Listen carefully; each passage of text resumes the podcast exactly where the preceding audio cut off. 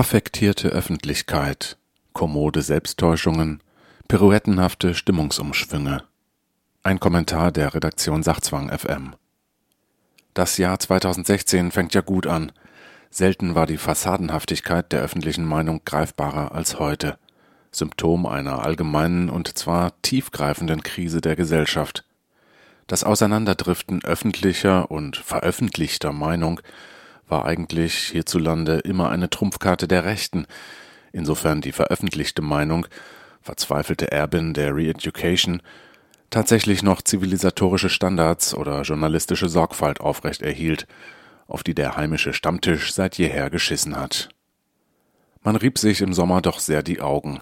Auf einmal, durch große Flüchtlingsbewegungen, war das ganze Land toll, in allgemeine volkspädagogische Bürgermeinungsmobilisierung versetzt – als gäbe es keine anderen Themen mehr. Eine Hysterie nicht nur der konservativen Abendlandsverteidiger, sondern auch der multikulturell verblendeten Morgenlandsfreunde. Offensichtlich reflektiert die assoziative Fühlnormalität, die die Fremden wie durchs Naturgesetz mit Moslems identifiziert, die sie ja hier aufgrund geopolitischer Gegebenheiten auch ganz überwiegend sind, offensichtlich reflektiert sich diese assoziative Fühlnormalität gar nicht mehr selbst. Ich wage die Behauptung, dass sich die Herzlichkeit der primär sich selbst feiernden Willkommenskultur in Grenzen gehalten hätte, wenn eine Million säkularer, sagen wir aufgeklärt linksliberaler Chinesen bei uns angeklopft hätte. Die hätte man sicher nicht so freundlich paternalistisch aufgenommen, wie die doch als kulturell kalkulierbar einzustufenden Araber samt ihren patriarchal strukturierten Familienbünden. Vielleicht erinnert sich ja noch jemand daran, dass man in den 60er Jahren dazu überging, als Gastarbeiter lieber Türken als Italiener anzuwerben, hatte sich der Italiener doch nicht selten als streikfreudig und gewerkschaftlich organisierbar erwiesen, womöglich kommunistisch sympathisierend. Der gottesfürchtige Moslem hingegen galt als dankbar, pflegeleicht, anspruchslos und marxistischen Ideen abhold, und auch am billigsten waren natürlich Analphabeten. Am merkwürdigsten aber ist eine gewisse Diskrepanz in der öffentlichen Wahrnehmung, soweit es eine solche überhaupt noch gibt und sie nicht bloß in der selbstreferenziell zirkulierenden Medienwelt simuliert wird. Die Diskrepanz nämlich zwischen der relativen Gelassenheit, mit der seit Herbst 2008 die kolossale Finanzkrise beäugt und beklommen belauert wurde, und der singulären Hysterie, die seit Sommer 2015 die Flüchtlingsbewegungen in der deutschen Öffentlichkeit auslösen. Nun ja, mag man einwenden, das Leben habe sich durch die Weltwirtschaftskrise in den Jahren 2008 folgende nicht nennenswert verändert. Der eine oder andere Opel- oder Schießer-Beschäftigte, die eine oder andere Karstadt- oder Schlecker-Beschäftigte mag arbeitslos geworden sein. Aber diesen nicht enden wollenden Flüchtlingsstrom, den man bevorzugt in Bildern von sich wie Leberwurst zäh bewegenden Massen im Fernsehen präsentiert bekommt, und dann diese Zahlen, Zahlen, Zahlen, eine Million binnen Jahresfrist wurden kurzfristig prognostiziert und kamen dann auch. Unglaublich, wo kommen wir denn dahin? Starke Worte vom Staatsversagen und vom Kontrollverlust machten die Runde.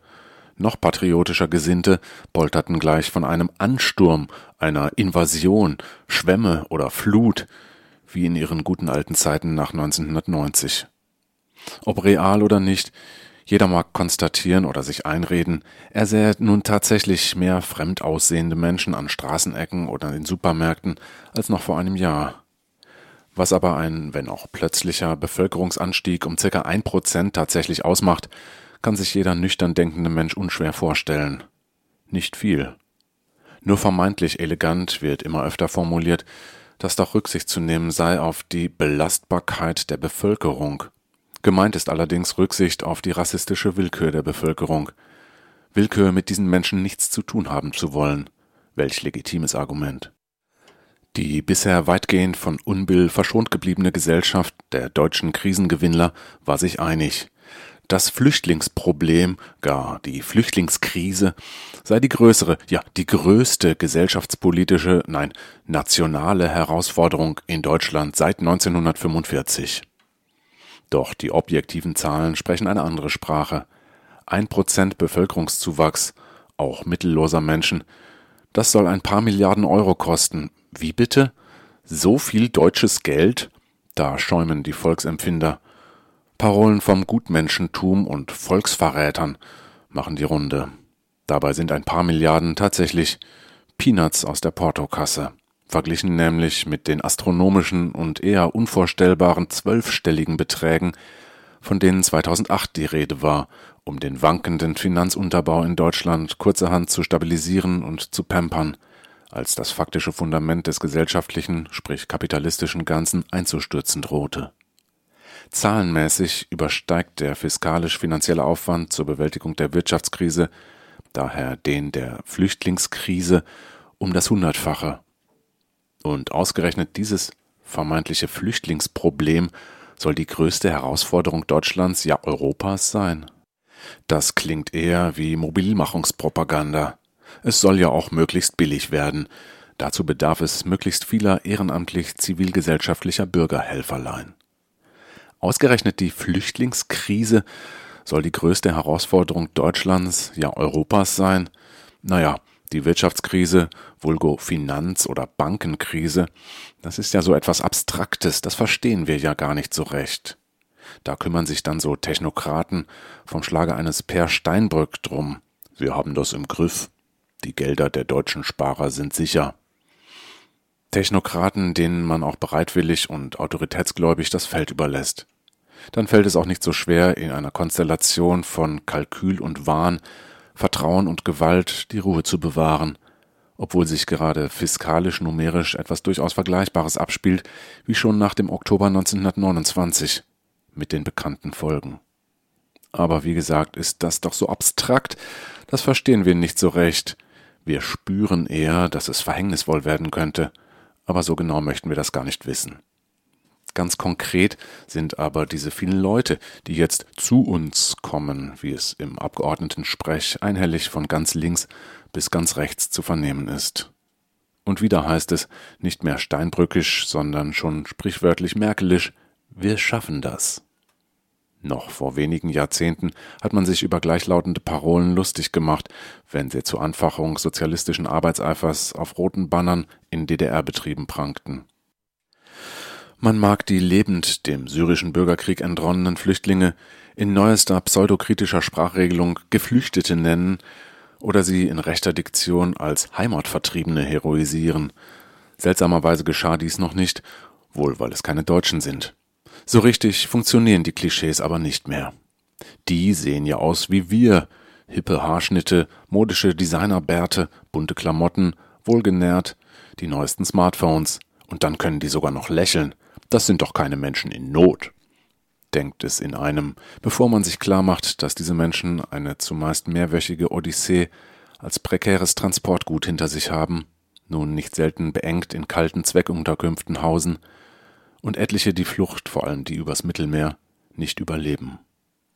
Spätestens die Vorkommnisse in Köln, Silvester 2015, haben die Betroffenheit, sollte sie sich überhaupt flächendeckend eingestellt haben, wie per Kippschalter abgestellt. Und alle Scham. Auf einmal sind, wie für das rechte Milieu, die vielen Menschen wieder nur noch Problem und Verfahrensmasse. Nach wie vor herrscht allgemeiner Affekt und eine zunehmende Gereiztheit.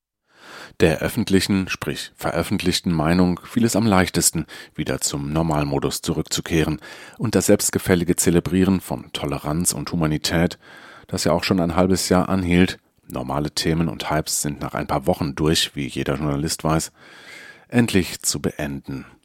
Schnell vergessen die Bilder der in einem stehen gelassenen Kühl-LKW verendeten oder erstickten zig Menschen oder die an den Meeresstrand geschwemmten Leichen von Ertrunkenen, womöglich Kindern. Endlich durfte der Fremde mal wieder eindeutig als Kanaille vorgeführt werden. Dass derartige Übergriffe wie in Köln möglich waren, wirkt zumindest was den einhelligen Medien- und Volksaufschrei betrifft, geradezu inszeniert.